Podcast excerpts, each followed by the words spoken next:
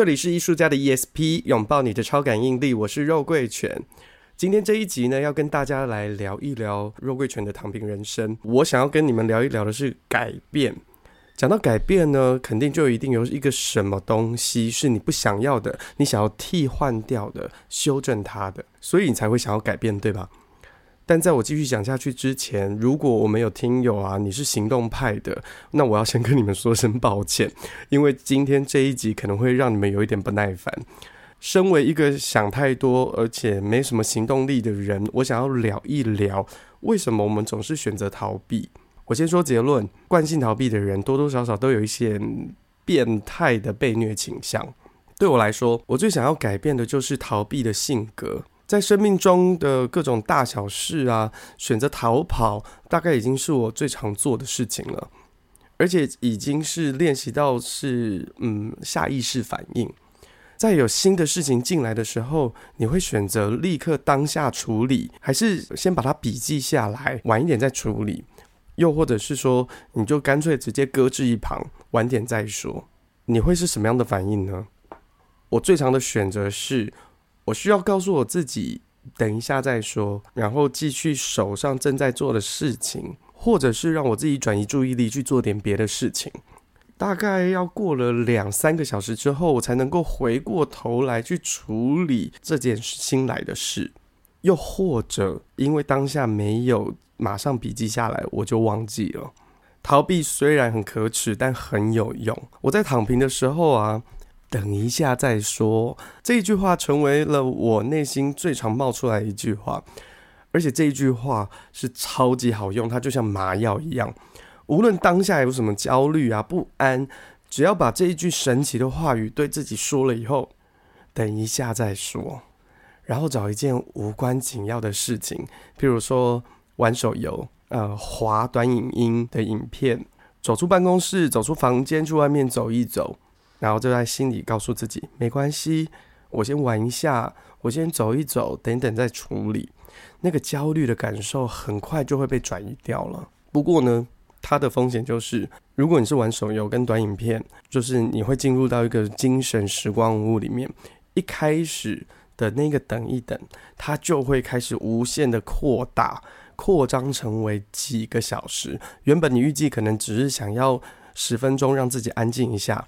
冷静一下，但是他不小心就会变成两个小时、三个小时之后的事情了。那所有你手边正在进行的事情也会跟着被拖延。当从那个精神时光屋回到现实之后，一旦意识到自己应该要去处理最原先来的那件事情的时候，本来它造成我的焦虑也就跟着回来了。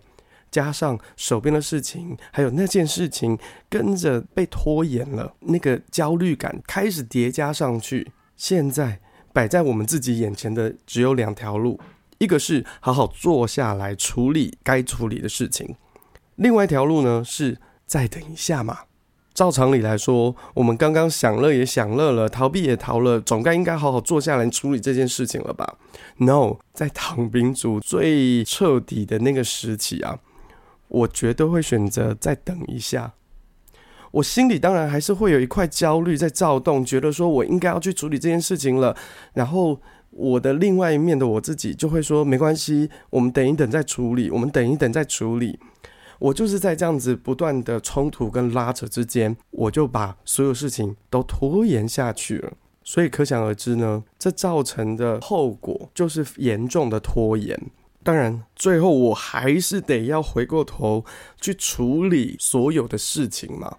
这些事情往往都会从一个很轻微的状态开始累积，变成到后面非常难处理。当然啊，好不容易你处理完这些事情之后，你的心情一定大受打击嘛，会很挫折，它就会转变成为自责，然后我就会在内心当中对自己进行一番的反省啊、批评、指教，把自己批评的狗血淋头之后。心情一定会很糟嘛？那怎么办呢？为了逃避这个很糟的心情，我又会 again 进到精神时光屋里面寻求慰藉。有没有发现一样的死循环，它就出现了？你根本不会有任何的时间去问问自己到底怎么了。在上一集的躺平人生呢、我分享到说，我们时常会带着自己的滤镜去看这个世界嘛，对吧？我最近在写日记的时候，就在重新整理为什么我总是选择逃避。我就有发现，其实它真的很像是一种上瘾。首先，逃避是一种行动，而这个行动的基准是根据情绪而来的。不管来到你面前的事件是多紧急，或是很棘手、很难处理，我们大部分的时候都不是想要逃避那件事情，而是这些事情来到我身上之后引发的压力，压力创造出来的负面情绪。可能一时间事情太复杂了。有很多复杂的资讯，很庞杂的资料，我们不知道怎么在第一时间厘清它，或是分析它。然后再加上时间很急促、很赶嘛，所以这些都让我们产生了许多压力，而这个压力就引发了负面的感受，就是所谓的情绪，不管它是焦虑啊、不安啊、恐惧啊，甚至是愤怒。每个人可能都不太一样啦，所以呢，我们的战与逃机制就开始出现了嘛。你可能会选择去面对它，去处理它，或者是说逃避，等一等。那这些的反应跟行为，其实都只是在对这些情绪去做反应。我在我自己呃每天书写的日记当中，我就有发现说。我自己常常会被触发逃避反应的时候，通常都不是因为事件的本身，而是情绪跟压力。还有一个就是我太过于在乎别人怎么看我了，这个也会让我引起非常大的情绪反应。但是我又无法去处理这些情绪，因此转移注意力，也就是所谓的逃避，对我来说就很有用。第一次呢，它很有效的缓解了我的不安。那第二次我在转移我的目标、转移我的注意力的时候，它也很成功的移转了我的那些焦虑跟不安的感受。最后，它就很像，你知道，抽烟有烟瘾，吸毒有毒瘾，不管它是什么，就是跟上瘾一般。你明明知道抽烟对自己的身体不好，你还但是你还是会一根接着一根的抽下去。这也就是为什么一开始会说。我觉得惯性逃避的人有点变态的受虐倾向，因为尽管我们知道想要改变，但是我们还是忍不住的逃避。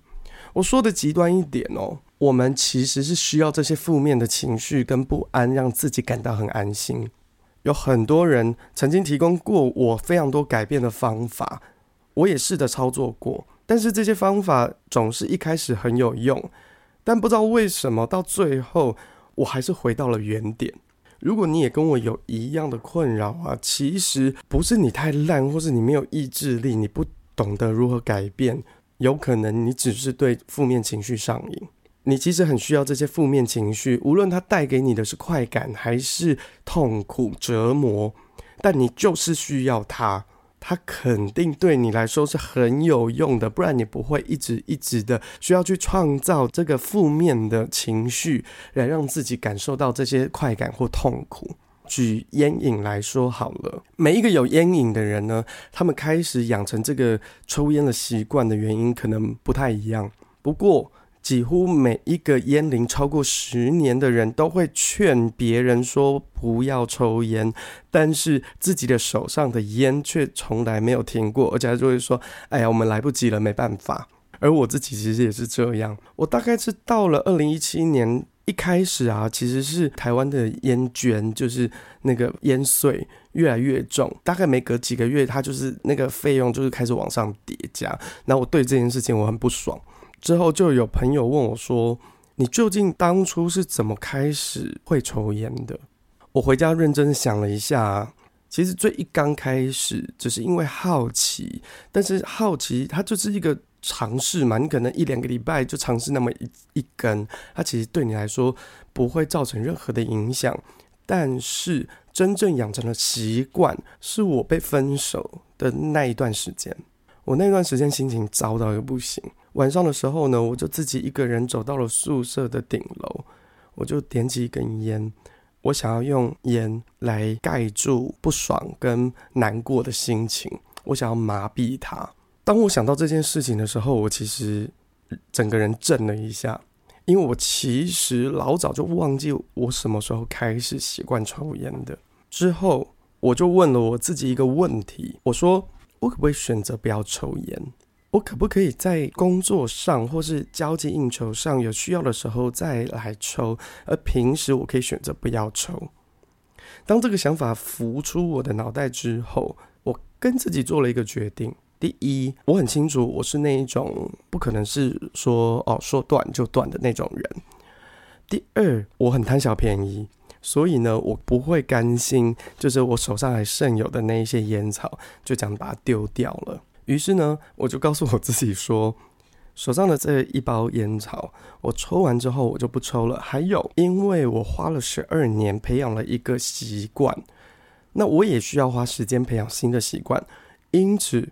为了要达到我的目标，我给我自己至少整整一年的时间，完全不能碰、不能抽。其实十二年对一年，它其实应该是一个很划算的一个承诺了。所以我就带着这个我可以选择不抽烟的念头，就展开了这一个不抽烟的运动。而事实上呢，当我真的因为工作的需求碰到我不抽烟之后的第一根烟，那已经是两年多后的事情了。而且啊，我当初给予我自己的那个暗示啊。到现在，我是真的可以完全没有依赖性，就是有需要的时候我抽，但是平常的时候我根本不会有这个需求，也不会有所谓的戒断的反应。当然，在整个移除它的过程当中，有一些小技巧啊，或是有一些方法。那后面如果大家有兴趣的话，可以呃留言问我，然后有机会我可以再跟大家分享。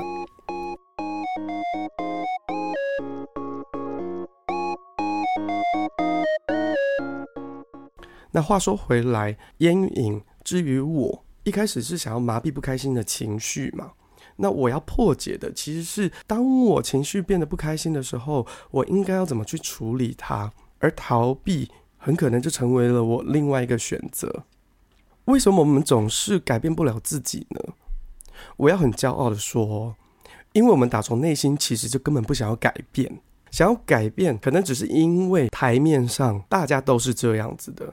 我打开我的 social media，那些主流媒体都在告诉我们超级的正能量，你应该要怎么做才会对你的人生有益？去做你就改变了，完全没错，我也完全同意，这些都是真的，真的是这样。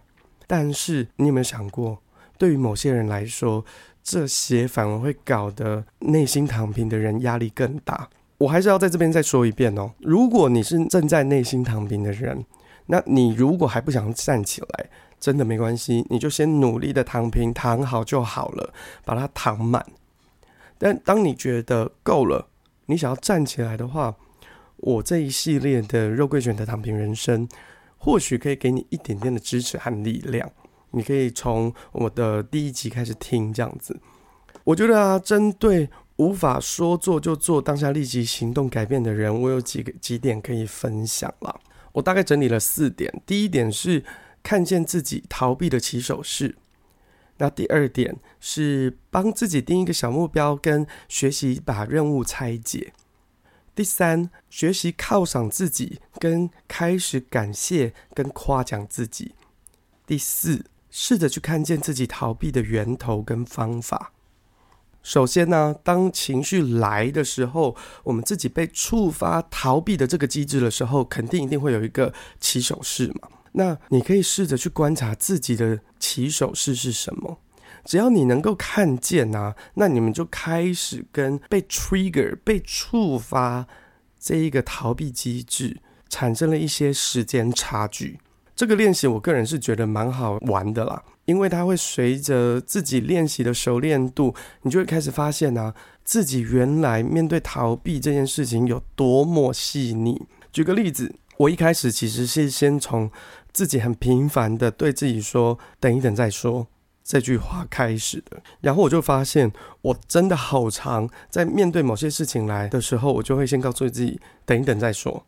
然后呢，当我开始有意识的去练习这个看见，我我其实没做任何事情，我就是练习说啊，我看见了，我又在对我自己说，等一等再说了，我就这样子，我其实也没有逼自己在做多做什么，我就是看见。之后我就有发现啊，当我说出“等一等再说”之前，我的身体会有一些反应。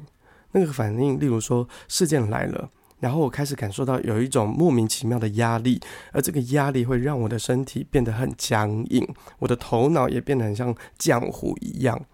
这个就是我的另外一种起手式，当然它就会引发我，因为我想要摆脱这个很僵硬跟很像浆糊的感觉，我就会告诉我自己，等一下再说。你有没有发现，它会是一个层次一个层次，你会开始越来越发现，它往前跟往后的那一些很比较细腻的，你需要花一点点时间练习才会发现的一些身体上的或是心理上的反应。那当你越来越清楚自己的起手式的时候，每一次当逃避的反应起来时，我就开始有机会告诉我自己说：“哎呦，套路出现了哦！”当我开始可以对自己说：“哎呦，套路出现了哦！”我就有机会提醒自己，我这一次可以做出不一样的选择，或是我可以判断说：“啊，这个情绪压力对我来说还是非常的大，我真的需要逃避一下。”那我们就可以从下意识的惯性逃避，开始转变为有意识的选择去面对状况，或是有意识的选择逃避。对我来说，这个练习真的是需要很有耐心的去做练习，而且它需要我们对自己很有幽默感。如果你不开自己的玩笑，对自己太严肃啊，它很容易就会让我们自己回到那个批评自己的模式，那种很严肃的状态。那我们很快的，我们就会失去对自己观察的动力。然后第二个啊，就是帮自己定一个小目标，跟学习拆解任务。这个其实是我是参考《原子习惯》这本书的，这一点我自己也还在练习当中。那如果有人有更好的建议，或是你们有更好的方式，欢迎来跟我分享。无论是完美主义者还是拖延症啊，往往事情太大跟太抽象的时候，你就会不知道该怎么去下手。最后，他就会变成想了一大堆，然后什么都没有做。既然我们大部分的时间想要逃避的其实是情绪，而不是事件的本身，那么处理那一些庞杂无解的情绪的同时呢，我们可以把那些事情先定下一个小小的目标、小小的任务，尽管它微小到只是你列出说。OK，我今天就是要打一某一通电话给谁确认什么事情，或是帮这个事情初步的排程。只要你能够把这件事件啊，先抓出一个第一步，它小小的第一步，你就会有动力去做它。而且把一个事情拆解成好几个不同的小部分、小小的任务，它其实也可以帮助我们有效率的按部就班的去处理事情的先后顺序。你也就不会花太多的时间去在乎那些莫名难解的情绪的纠结。如果可以的话，可以每天每天帮自己针对某件事情定出今天希望完成的目标，小小的就好了。只要能够完成，我们其实就可以在里面获得一些些成就感，而事情的完成也就相对的会开始减少我们对于事情产生的压力，那它也就相对的会舒缓我们想要逃避的念头。第三点，如果每一天我们有完成这些任务，请记得夸奖自己跟犒赏自己。你可以夸奖自己今天有如期的完成任务清单上面的目标啊，甚至是你有超前进度，哇，我真的好棒哦！甚至是你可以犒赏自己吃一顿好吃的晚餐，或者是买一个很想要的小礼物送给自己。这个 idea 啊，其实是挂山一号推荐给我的。当我自己还浸泡在那一个很习惯批评自己的滤镜的那个时期的我啊，我每次听到这个建议，我心里其实就是淡淡的一笑，觉得哦，好哦。但是我最近这几个月认真的开始在写感恩日记，还有真的在学习夸奖自己的以后，我才发现我的身体和心真的很渴望被称赞。当我夸奖我自己的时候，我身体就会有一种微微发热，好像喝了一点酒，微醺微醺的感觉。通常我们都很渴望做了事情被某一个人称赞，但是啊，你知道，往往期待越高，伤害越大嘛，所以。我们可以开始学着称赞自己，你自己总不可能让自己失望吧，right？当自己完成了今天的任务，请好好的赞美自己。虽然一开始可能会感到有一点点害羞，或是甚至是觉得有点羞耻，但这真的很好用。最后呢，我觉得当自己开始有力量去支持自己的时候，可以试着去做的就是解铃还须系铃人。什么意思？想要改变一个习惯啊，我认为总是需要回过头去看养成那个习惯的源头。就像我前面分享的，我一开始真正培养出抽烟的习惯，是因为我想要麻痹不开心的心情。对我来说，戒烟或是不抽烟，并不是戒除这一个动作，而是解除抽烟跟真正造成这个习惯的内心连结。当抽烟跟麻痹的坏心情它不再被绑定了以后，那我的大脑就不会再对抽烟有需求了，不是吗？一样的，想要改变自己的逃避的那个性格，最终他是要回过头来看自己培养出逃避习惯的源头有哪些。当然，每一个人的原因都不一样。像我自己是因为压力造成的负面情绪，会让我想逃避；还有就是我很在意某个人对我的看法的时候，也会造成我有很大的压力源。你可能会列出一大堆的可能性，所以我就会开始试着列出我面对压力时的可能反应。像我当初我列出了呃十条，其中三条我面对压力的方式是正向的，包含啊就是嗯我还是会有直接面对事件跟压力的这个选项，然后或者是我会试着让自己先冷静下来，或者是我选择去跑步去运动。但剩下的我列出了七条，剩下有两个纯粹情绪反应，然后其他的呢，就是跟逃避有关的行为，包含呢、我会玩手游，然后刷短影片，然后去睡觉，甚至是放空跟发呆。我也才发现，我为了回避那个不舒服的感觉，我自己研发出了非常多种方法。当我把这个我面对压力的应对模式。的行为列表列完之后，我就发现说，有些事情我是可以留下的，有一些事情我必须要放在心上留心。什么意思呢？例如，当我下次开始拿起手机刷短影音的时候，我至少可以问问我自己说，我现在是因为休息时间我想要舒压放空，还是有什么事情我不想处理而触发了我想要逃避的这个行为，那如果是的话，我可不可以在十分钟之后去处理那件事情？当我可以对我自己做这件事情的时候，其实事情它就会开始变得没有那么严重，这个压力跟逃避也就没有那么的力道，没有那么的大。对于某一些人来说，世界其实没有那么复杂，其实你做就对了，做了就改变了。我其实是很羡慕你们的。因为你们有满满的行动力。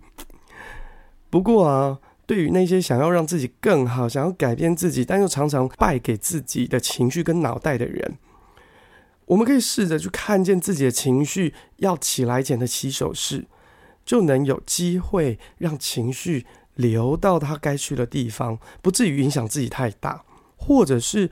我们可以帮自己定定可以完成的小目标，而且啊，开始学习称赞自己，甚至是去写感恩日记。我觉得能够做到这三点，你的改变就已经开始了。感谢你听到这边，我很想知道你们在面对改变自己的习惯上有没有什么不一样的经验跟方法，欢迎留言跟我分享。我自己啊，也还在摸索适合的改变自己的方式。所以，如果你喜欢这一集的节目，请帮我们在 Apple Podcast 上面按五颗星的评价，也可以在艺术家的 ESP 的 Instagram 或 Facebook 的粉丝专业留言你的感想和建议，我们都会阅读哦。有你们的回应，我们能够制作更好的节目内容给你们大家。还有，我们的官网已经成立了。连接我会放在资讯节目栏里面，大家可以点进去阅读。我们里面会不定期的更新文章哦。那我们下一集再见，拜拜。